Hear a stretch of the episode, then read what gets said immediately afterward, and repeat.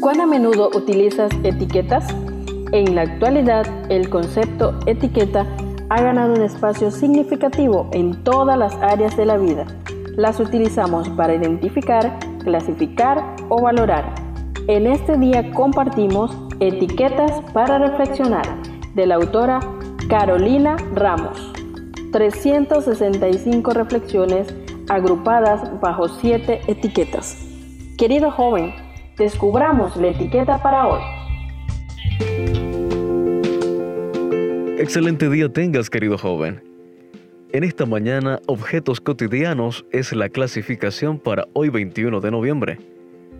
Romanos 12, 2 nos dice, no se molden al mundo actual, sino sean transformados mediante la renovación de su mente. Así, podrán comprobar cuál es la voluntad de Dios, buena, agradable y perfecta. La reflexión para este día se titula 83.000 escáneres de cerebro. En una charla TED o TED en español, escuché a un especialista en diagnóstico por imágenes y psiquiatría hablar acerca de los descubrimientos que hizo gracias a una moderna técnica.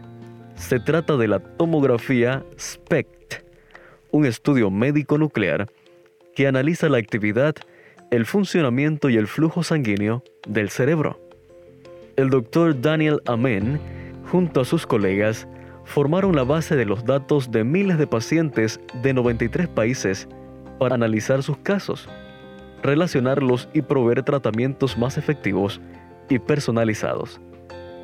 Este estudio demuestra cuándo en el cerebro hay una buena, poca o mucha actividad.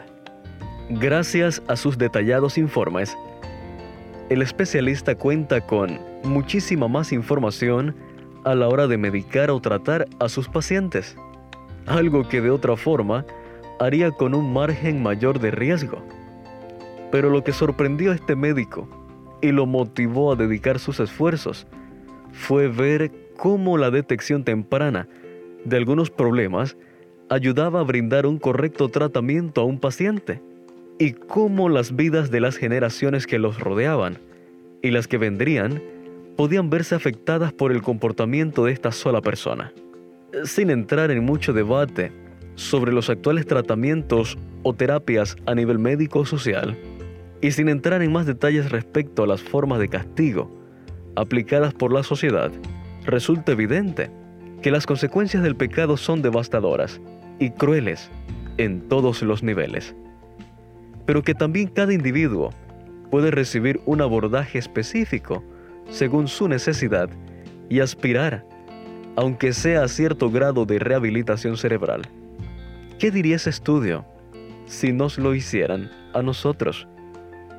Sea cual fuera el grado de gravedad en el que estamos, los traumas, golpes o inicios tempranos de enfermedades desconocidas que vivamos, las buenas noticias son que cada día podemos permitirle al mejor radiólogo y psiquiatra del mundo que nos evalúe y ayude. Él sabe mejor que nadie cuánta influencia pueden tener nuestras acciones, no solo en nosotros, sino en muchas generaciones.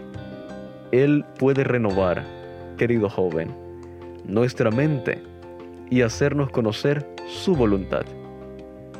Deuteronomios capítulo 7 verso 9 nos dice, reconoce, por tanto, que el Señor tu Dios es el verdadero Dios, el Dios fiel, que cumple su pacto generación tras generación y muestra su fiel amor a quienes lo aman y obedecen sus mandamientos.